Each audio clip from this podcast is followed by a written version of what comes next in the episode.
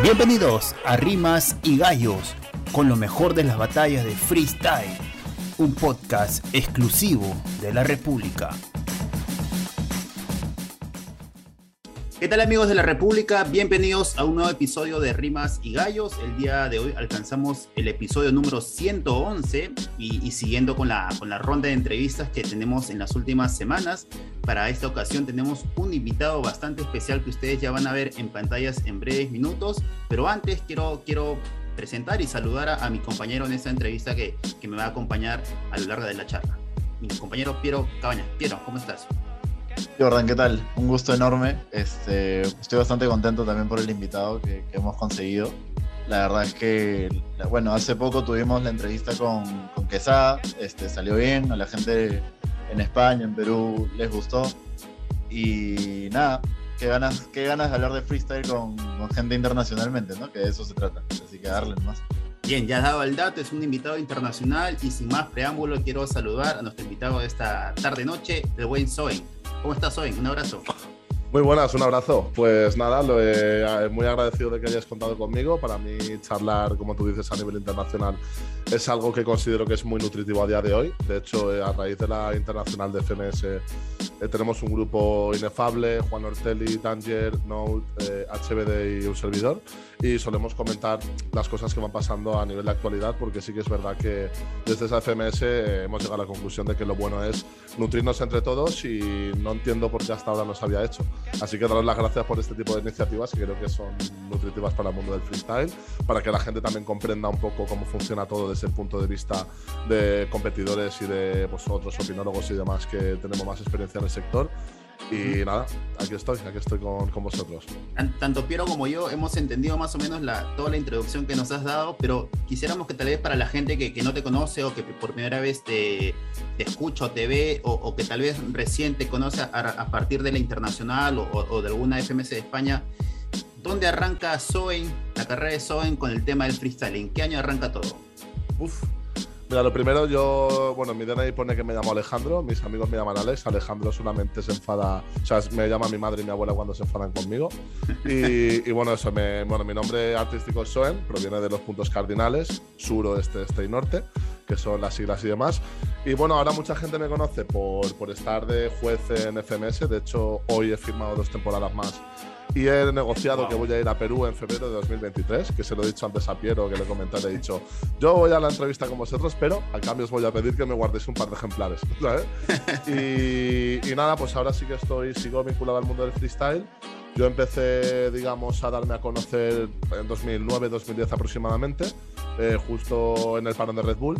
Y bueno, yo pertenezco a la quinta de competidores que, pues eso, yo soy del 91, yo tengo ahora 30 años, sigo siendo un eh, tengo un espíritu muy joven, pero... Promoción, somos promoción. estamos ahí, estamos okay. ahí. Y del 91, bueno, pues somos Capo, Blon, Kensuke, Babi. Eh, realmente formo parte de esa, de esa oleada de, de freestylers que aparecimos justo durante el parón de Red Bull y demás. Y nada, pues eh, justamente eh, me apunté a un montón de batallas. En Valencia, digamos que es mi ciudad, el único competidor que estaba conmigo era RC, que bueno, hasta el año pasado estuvo también en FMS. Él continuó, yo dejé de competir, pero bueno, que en Valencia, digamos que éramos como los que más destacábamos y tal. Y bueno, como buena promoción del 91, pues aparte del freestyle, paralelamente, pues también estaba cuidando mucho mi carrera musical. He sacado cinco trabajos, dos de ellos han sido discos en físico y tal. Y nada, pues me dejé llevar un poco por la corriente del freestyle. Nunca había pensado que, que, llegaría a ser un buen competidor. No por nada, sino porque al principio lo hacía muy pues, por hobby, en los parques y tal. Pero claro, aquí no había casi batallas. Ahora en Valencia, por ejemplo, hay batalla viernes, hay batalla sábado, hay batalla domingo. Y cuando yo competía en aquel entonces, yo me acuerdo que había una batalla en parque cada dos meses y éramos 13 competidores. Aquí hay batallas que hay 100 apuntados, ¿no? Entonces, bueno, digamos que formo parte del de, de eje que, que, ha girado la rueda para que el freestyle a día de hoy pues sea, sea lo que es, siendo promotor, siendo artista, siendo freestyler, siendo juez. O sea, he estado un poco abarcando todos estos aspectos del hip hop en sí. Y nada, ya que estamos en 2021 charlando con dos causas de puta madre, podríamos, podríamos, ¿saben? podríamos decir que eres de la época del doble punch, entonces. O sea, sí. yo, yo me acuerdo de esas batallas donde creo que con Blond también este, se le veía mucho ese estilo pero tú ves cualquier batalla. Justo estaba viendo algunas tuyas de la Red Bull 2015, puede ser, no sé si es una nacional, y se notaba que ese era el, el como que lo que ahora es el ingenio, por así decirlo, quizá en ese tiempo era el doble punch, me parece. Sí, a ver, es que era, era complicado porque ahora, por ejemplo, como estaba comentando, hay muchas nacionales y realmente ahora, a día de hoy, sí que se graban todas las batallas con calidad, pero, pero en aquel entonces yo fui campeón nacional de, de Gold Battle en 2012, de Hypnotic en 2013 y de Hypnotic en 2015. El de Hypnotic era una batalla muy mítica que se hacía en Barcelona, que era como lo que representaba Red Bull cuando había parón. Que de hecho hay un Hypnotic muy famoso que Capo gana a Chuti en la final en 2012, ¿no? Y la Gold Battle, por ejemplo, en 2011 también la ganó Chuti y yo la ganó el, año siguiente. O sea, pero claro, los vídeos no tienen mucha calidad. Lo que habrás visto tú de Red Bull realmente soy una persona que siempre he tenido mucha. Soy muy seguro, pero a la vez muy inseguro. Entonces, como Red Bull era como, como el top, sí que es verdad que no refleja tampoco el nivel de freestyle que por aquel entonces considero que tenía, porque los, los MC sí que me respetaban mucho más que el público por eso, ¿no? Porque, por ejemplo, tú ves Babi, que Babi estuvo compitiendo, de hecho paró antes, pero claro, Babi es un tío, por ejemplo, que aparte de ser muy ingenioso y ser la elegancia en persona, él se crece bajo el foco, por decirlo de alguna manera. Entonces, claro, competir en Red Bull es una cosa que, que da, da mucho coraje. Entonces, más que el doble punch que estabas comentando, yo hacía un poco, un poco rollo lo que hace Sweetpen ahora mucho más desarrollado, en plan A, A, nada y un. O sea, en plan, hacía como un pareado y luego hacía una rima súper alargada para terminar en ese punchline, ¿sabes? Una, cosa que me caracterizaba bastante es que lo hiciera mejor o peor, pero no solía tener muletillas. Y era una cosa que en aquel momento era, era complicado. Y, recordando, recordando los momentos. Sí, al final gané la Red Bull de la Regional de Madrid de 2015 y me saqué la espinita clavada. De hecho, es muy curioso porque la gente que me recuerda de competir me recuerda de esa batalla cuando hay otras mucho más importantes y más peso en lo que al freestyle concierne que, que sí que gané, pero es lo que te estaba diciendo. En 2013 en el Hypnotic que yo gané y tal, que gané la Regional de Madrid y gané la Nacional, eh, los vídeos los grabó un chico en mute. O sea, solo tenía la imagen no hay prácticamente vídeos de esa, de esa batalla, ¿sabes? Es algo que solo conocíamos como, como los participantes, pero bueno. Yo creo que... mudo, freestyle mudo, por ahí, por así decirlo. Ahora, este, de las batallas de, de, tu generación, de tus inicios a las batallas que hay actualmente, ¿cuántos crees que ha evolucionado? Eh, eh, ¿Cuántos aspectos del freestyle crees que han cambiado? No sé si para bien, pero ¿cuántos han tenido, digamos, eh, una evolución a través de los años que tal vez lo hace actualmente un poco más atractivo o, que actualmente tenga más atención de lo que no tenía antes, ¿no? Mm, sí, bueno, yo creo que han cambiado muchas cosas. De hecho, podemos ver desde 2005 que empezaron las batallas a día de hoy, la transición real es cómo se transforma algo que es completamente un hobby o un medio de publicidad o de marketing de la música de un, de un MC a, una profesionalización. Es decir, hasta hace dos o tres años la gente no podía permitirse el lujo de estar cuatro o cinco días, o sea, cuatro o cinco horas entrenando diariamente para afrontar una competición porque luego eso no se iba a rentabilizar. Es decir, en 2000, al principio, por ejemplo, otra cosa es eso, que, que todos los participantes tenían detrás una carrera musical, tenían una, una, maqueta, un disco, tenían música que les avalaba. Y a día de hoy puedes encontrar freestylers como puede ser Force, como puede ser Kensuke, que son muy buenos competidores, pero que no tienen una carrera musical que les respalda. Entonces sí que es verdad que, que bueno, dado a la expansión que ha habido y a la comercialización que ha habido, eh, se ha ramificado un poco en, lo que viene siendo la música y, el deporte, ¿no? que es la eterna lucha constante que estamos hablando. Entonces, bueno, yo creo que realmente es, las batallas de gallos eh, es, un, es una actividad que sabíamos que tarde o temprano, no, no, los que estábamos dentro no lo imaginábamos tanto, pero sí que es verdad que tarde o temprano era una cosa que iba a llegar a la gente, porque si lo piensas es algo que que faltaba mucho por descubrir. Es como, como los pressing cats, ¿no? Es decir, el, que hayan duelos verbales y que sea de esa manera, echando un pulso de inteligencia, pues es algo que, que realmente era cuestión de tiempo que, que, alguna empresa como Urban Roosters o Red Bull acabaran potenciándolo hasta, hasta llegar al día de hoy. Entonces, bueno, esos factores también han habido cosas que han influido mucho. Creo que Arcano tiene gran parte de la culpa. Sí que es verdad que a día de hoy, eh, por desgracia, el público del freestyle tiene la memoria muy corta. Y, bueno, Arcano, por ejemplo, yo he vivido a su lado mucho tiempo, tengo muy buena relación con él, de hecho estuve hace poco con él. Y bueno, pues el récord de 24 horas que tuvo hizo mucho a nivel televisivo. Arcano ha trasladado el freestyle a, medios, de, a, medios de telecomunicación. Sí que es verdad que ha habido algunas cosas que, bueno, que las ha podido hacer mejor o peor, pero es indudable que él ha ayudado a trasladar el freestyle a lo que es que la gente deje, la gente más adulta deje de vernos como si fuéramos delincuentes que estamos fumando porros en un parque.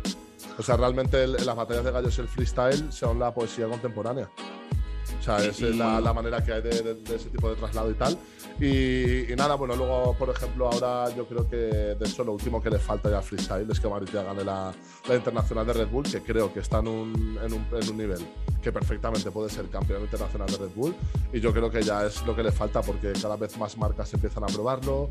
Eh, yo creo que la clave ha sido el deportivizarlo. Creo que Urban Roosters ha sabido un poco cómo culminar y poner la guinda a esta evolución, al pastel de, la evolución y demás. Y, opino eso, que, realmente ha sido al deportivizar. Aunque mi corazón en verdad sigue tirando más hacia la parte artística, pero realmente es lo que ha salido la federación, ha salido un reglamento y todo a nivel global pues ha llegado cada vez a más gente joven. De hecho, creo que bueno, el freestyle creo que es una evidencia que hay países donde es la tendencia de, la juventud.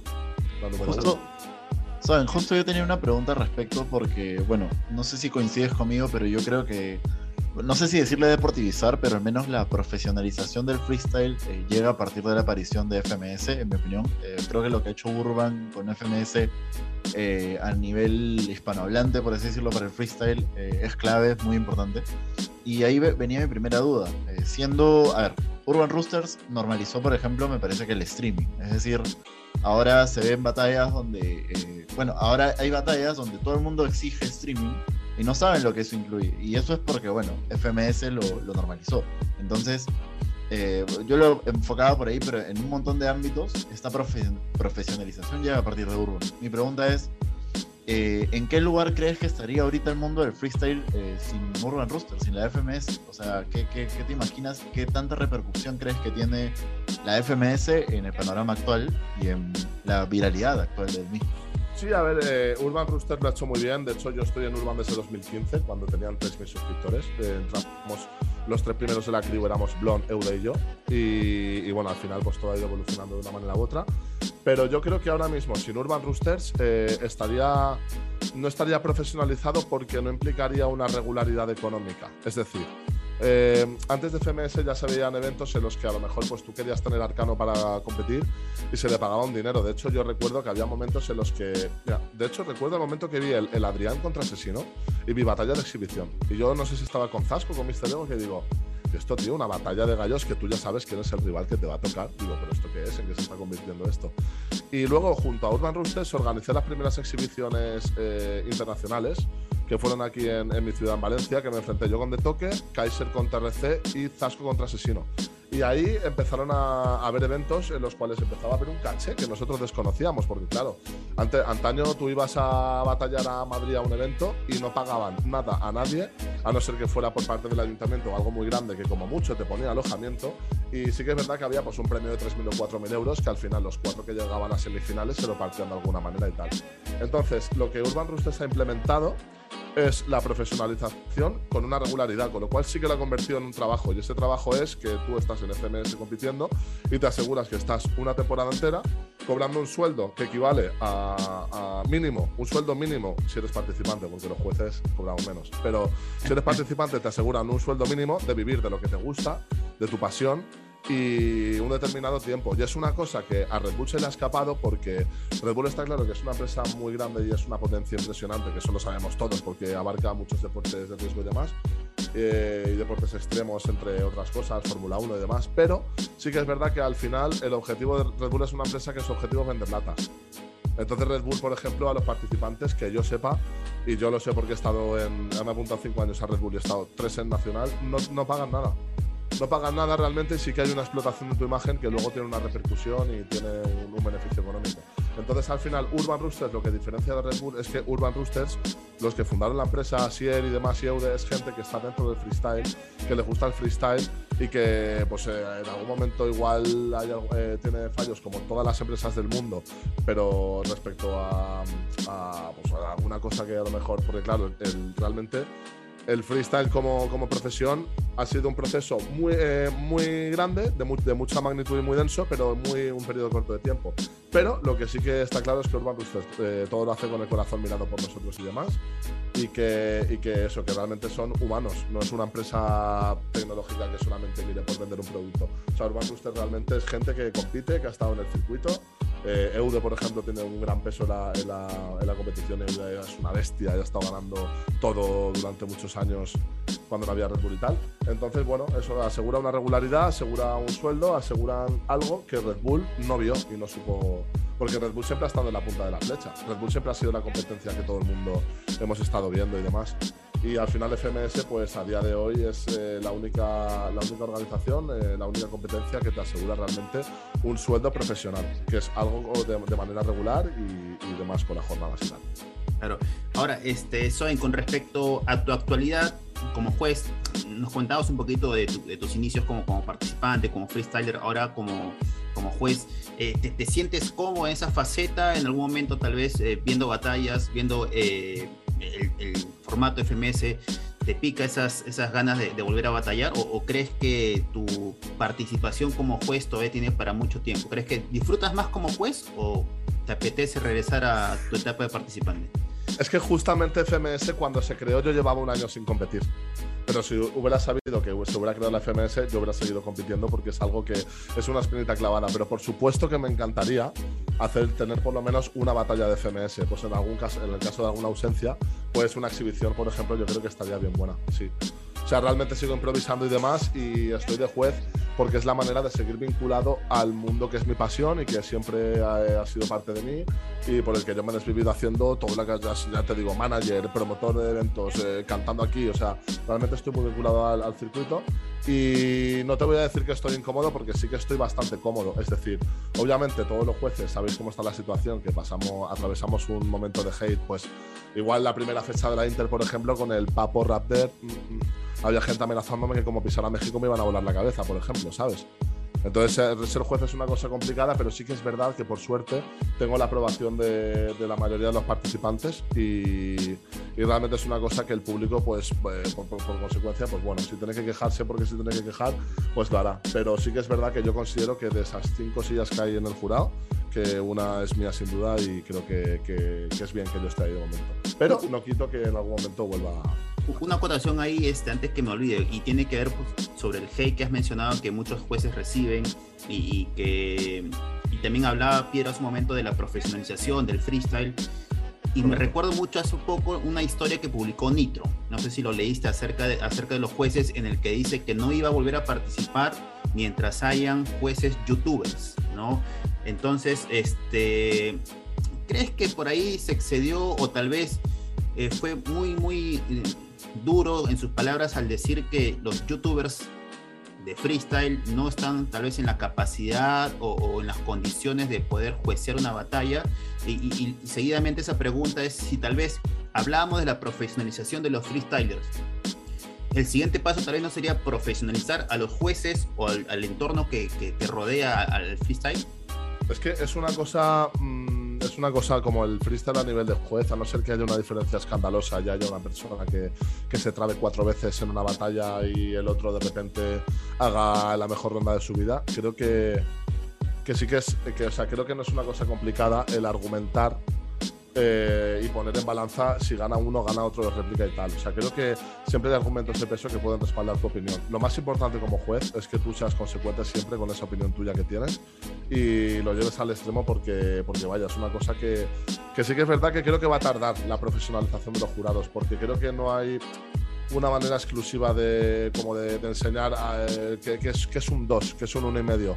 Claro, aquí entra lo que estabas hablando tú y has citado en primera instancia, que yo, por ejemplo, sí que pienso que es muy importante que un juez, para poder entender de dónde sale una rima, cómo se deriva, cuál es la función que hace en ese momento el cerebro, si acude a un baúl de, los recuerdos, si ese tipo de cosas creo que es mucho más fácil de identificar si eres una, persona que has sido un competidor de élite, que has estado compitiendo pues, en nacionales de Red Bull y demás. Eso es muy importante, es un argumento que defiende Capos siempre y demás. Pero también te digo que, por ejemplo, este año en FMS España, el juez que para mí ha estado más acertado con la decisión final y global ha sido Strimo. Y justamente Strimo no ha competido nunca en, nivel de élite y demás. Y, y, ahí para mí reconocer el trabajo de mis compañeros cuando lo hacen bien me cuesta cero. O sea, de hecho, en FMS España somos muy equipo los jueces. Eh, creo que sí que es importante, pero creo que mm, puedes no, haber competido. Claro, puedes no haber competido, pero lo tienes que compensar con, con mucha información y con mucho conocimiento del área.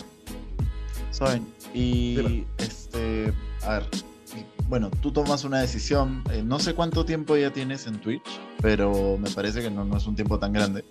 Este, ¿cómo, ¿Cómo tomas la decisión de incursionar en Twitch? Eh, ¿Y cómo fue ese proceso para ti de encontrarte con, con, distintos públicos? Porque claro, yo creo que eso te internacionalizó de cierta forma para un público que quizá no, no, no conoce mucho, este, porque al final el público de las batallas cada vez aumenta, ¿no? Y bueno, a partir de eso tú me contaste que la mayoría de tu audiencia es peruana. Entonces, un 48,7%. Lo he visto. Y es bastante, es muchísimo. Entonces, ¿cómo, ¿cómo llega? Primero, ¿cómo llegas a Twitch? A, través de el por qué, más que todo. Y cómo te adaptaste a esto, ¿no? De, que te vean en masas eh, y solo se concentren en ti, porque debe ser raro, ¿no? Hablar con el chat y todo lo que, lo que incluye. Claro. ¿Cómo es esa etapa para ti? A ver, siempre, o sea, siempre mm, había, me había planteado ya cuando me puse a ser juez de FMS, que sabía que era complicado salir de ahí, porque, claro, si yo quiero ser competidor de FMS, tengo que renunciar a mi puesto de juez, tengo que pelear en un ascenso donde la gente va súper rodada. Son muy buenos todos los chavales que están ahora, o sea, sería muy complicado. Y con 30 años que tengo, pues eh, realmente estoy independizado, tengo otro tipo de responsabilidades que no me permite el dedicar X tiempo a entrenar, que realmente no sé qué resultados voy a tener. Pero, pero sí que hacía tiempo que con Capo lo estaba hablando. Eh, yo en 2013-14 ya grababa algunos vlogs. Tengo algunos vlogs en el canal de Gold Battle Street, de alguna Gold Battle. O sea, ya tenía algún, hay un, accidente, por ejemplo, que tengo con Zasco y RC. Que ponéis, si ponéis luego en YouTube, accidente de tráfico, en RC y Zasco. Ya hacía videoblogs y tal. Y justamente cuando vino el confinamiento, sí que es verdad que yo hablé con Capo y le dije, tío, estoy planteándome el el hacer más sólida como esa posición de juez, ¿no? Porque mi objetivo con creando contenido y demás es eh, poner un poco en práctica mi visión. Hay gente que tendrá una visión completamente diferente. A mí me gusta mucho premiar. Cuanto más estímulos haya, cuanto haya más, más y cuanto más cosas espontáneas hayan, para mí como juez mejor, lo valoro muchísimo más, ¿no? Pero, pero ya digo que realmente ya hacía tiempo que me lo estaba planteando. Y llegó el tema del confinamiento y hablé con Capo. Y me dijo, Capo, a ver, Mm, a ver, sería muy interesante que tú lo hicieras porque tienes un punto de vista muy interesante todo el tiempo que te conozco y demás, pero sí que es verdad que para ser creador de contenido tienes que preocuparte por hacer cosas diferentes que ya no está haciendo otra gente, porque si no, más de lo mismo, ¿no? Y justo llegó el momento en el que eh, Mr. Ego justo me dijo que se lo iba a hacer, que dio el paso, digo, venga, va, yo voy a dar el salto. Justo a las, a las dos semanas entró RC entró BTA. El primero fue Capo y luego estuvo Hammer también, ¿no? Pero cada uno se ramificaba hacia un lado porque Hammer tiraba más hacia el apartado gaming, él jugaba mucho al Fortnite.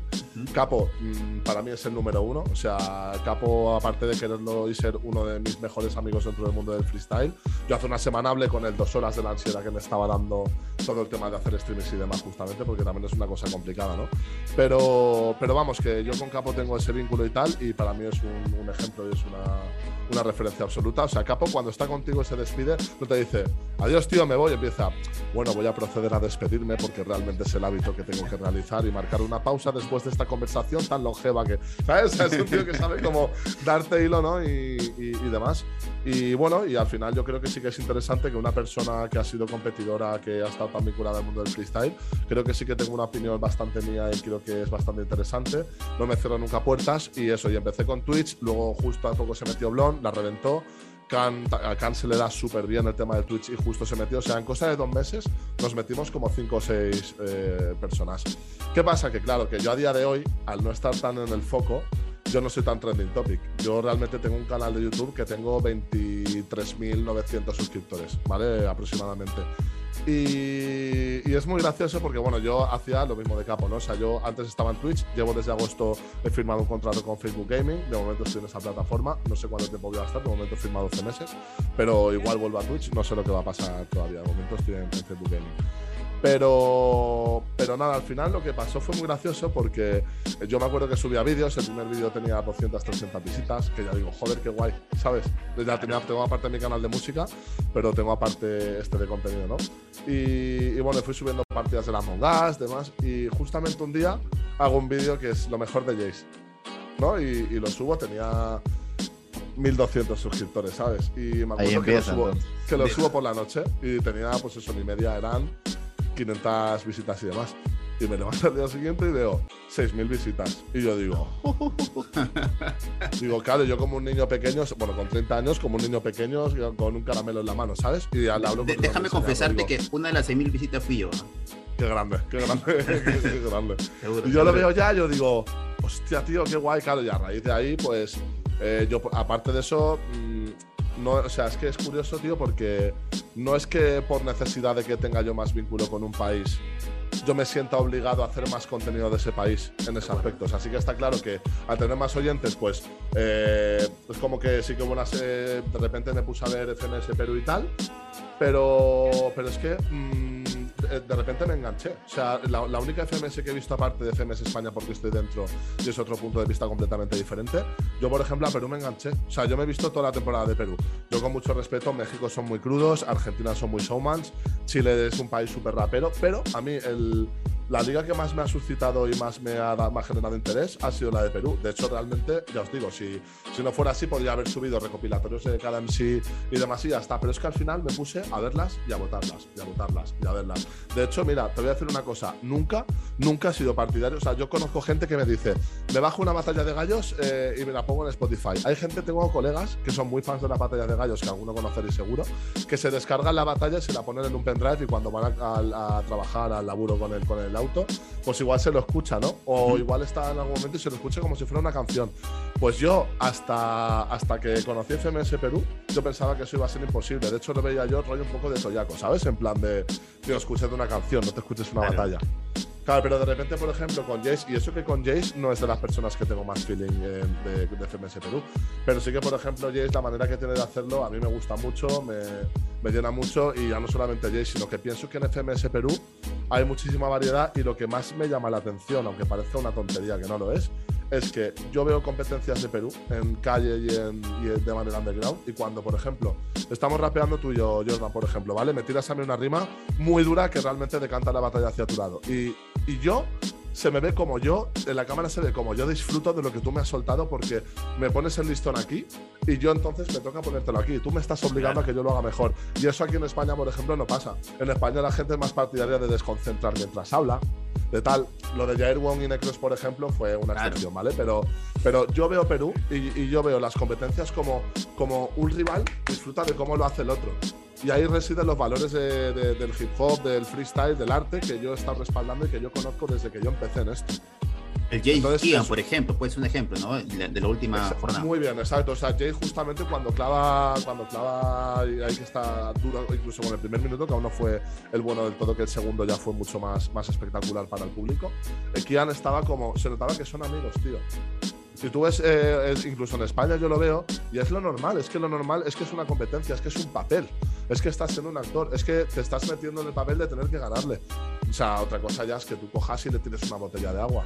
Vale, eso ya es una cosa que es inaguantable. Pero sí que es normal que en una competencia, o como yo conozco el competir, yo no conozco el, o sea, yo conozco el, que haya un choque, el meterte en el papel, pero en Perú no, en Perú hay como, como un feeling y un cariño entre los participantes y es una cosa que me ha llamado mucho la atención porque desde que se hizo la nacional de Red Bull de J, que luego pasó lo de, lo de asesino, lo de la botella y toda esta movida, el, claro, es como hay un refrán que dicen un gato que maté y matagatos me llamaron, ¿no? O sea, es el refrán de para una persona que se comporta así, sí que es verdad que Perú dio una imagen completamente diferente de, lo que es y de lo que representa. Costó años cambiar eso, ese concepto, ¿no?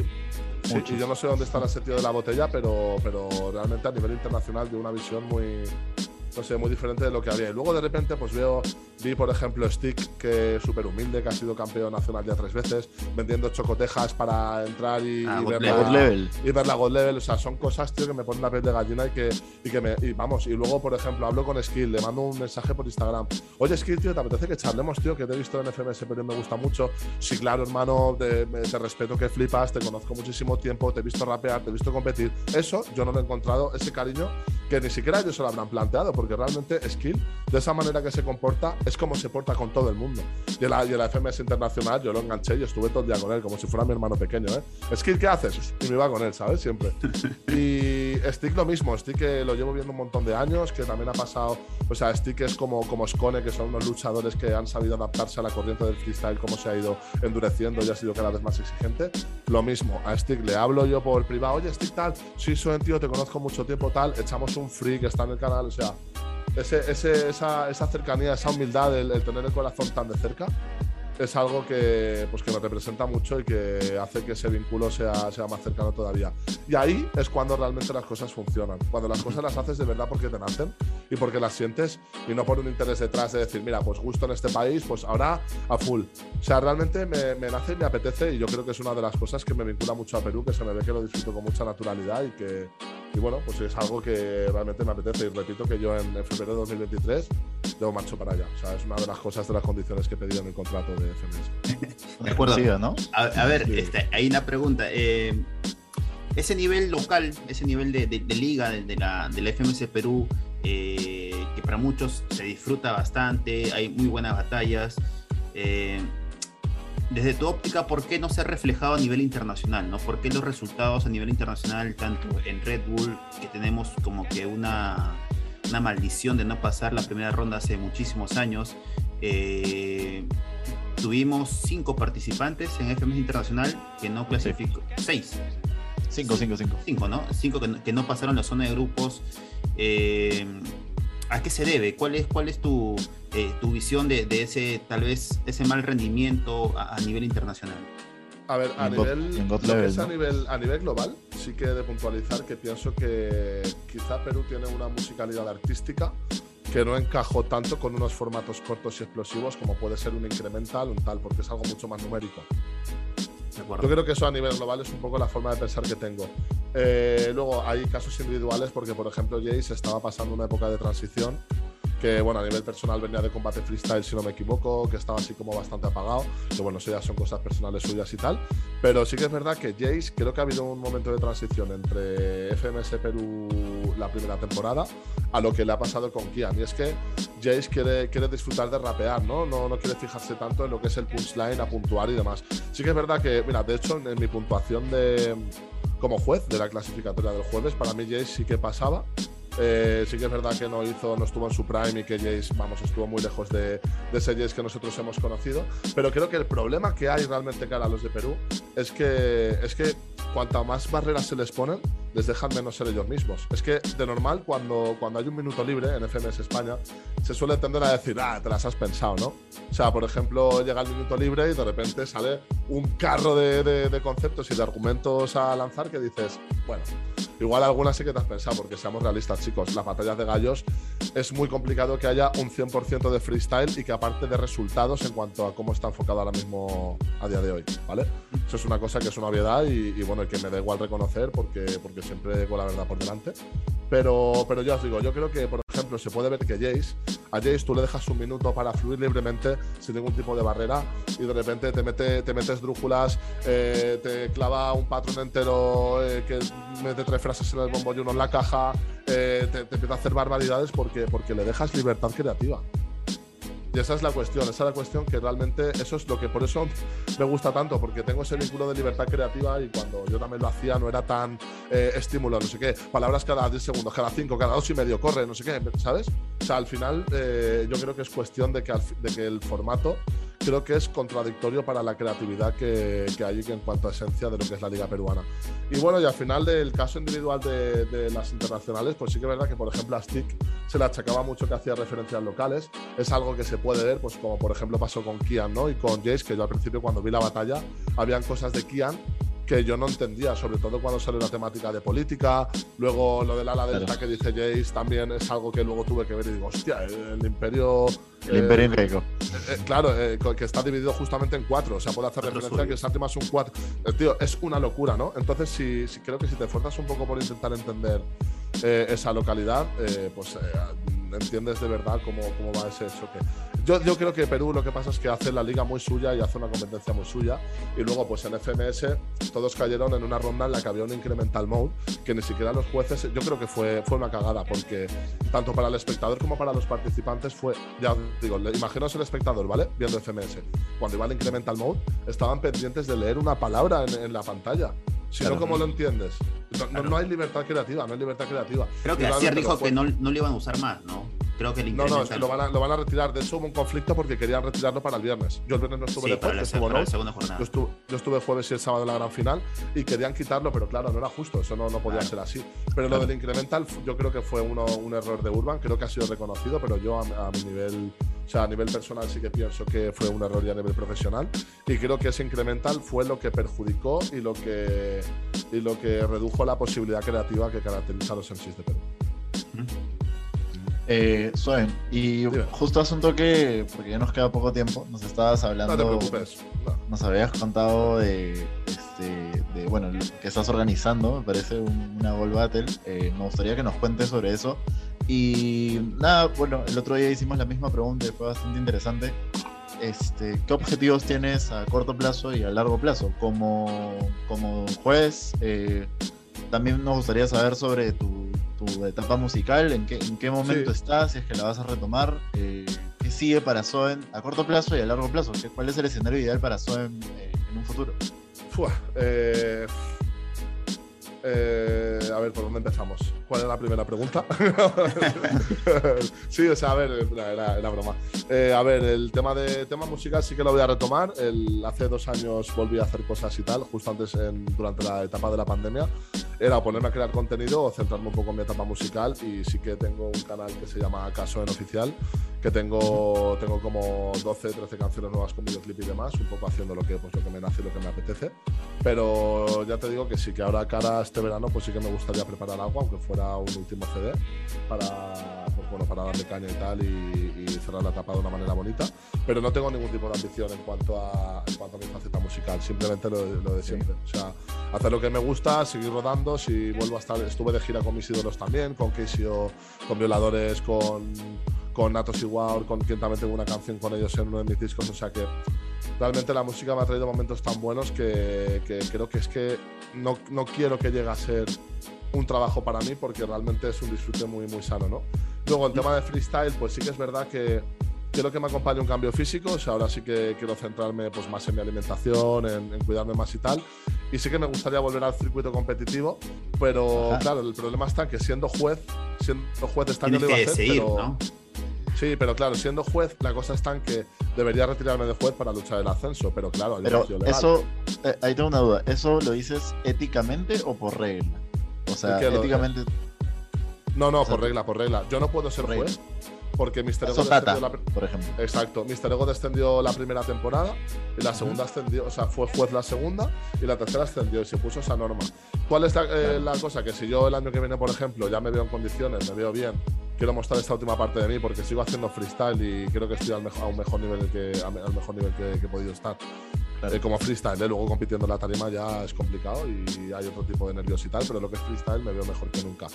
Eh, me acompaña y el año que viene puedo volver al circuito competitivo. Sí que es verdad que pues, no puedo ascender como tal, pero claro, si yo gano, imaginaos que gano una BDM que es rango 1, eh, me apunto a Red Bull y bueno, paso un par de rondas y demás, y acabo en el ranking estando segundo o tercero puesto, pues sí que cabe la posibilidad de que a lo mejor Claro. FMS me invite. Yo a ascender como por sistema de puntuación no podría, o hacer alguna exhibición y, y poder reflejar y tal, pero sí que va a haber, sí que va a haber una etapa de, de Freestyle compitiendo antes de, de la retirada. Ojo. Sí. De acuerdo, de acuerdo. Claro, Estamos, 100%. estamos llegando a la parte final, Soy, no queremos, este, digamos, eh, dejar de, de- de agradecerte por, esta, por este tiempo, por esta entrevista y, y creo que el compromiso está de que cuando, de que cuando vengas acá a Perú en la, en la fecha que nos has indicado, volver a juntarnos y, y poder continuar con la charla que, que ha estado muy buena y nada, mándale un saludo a todos tus seguidores, seguidores de acá de Perú.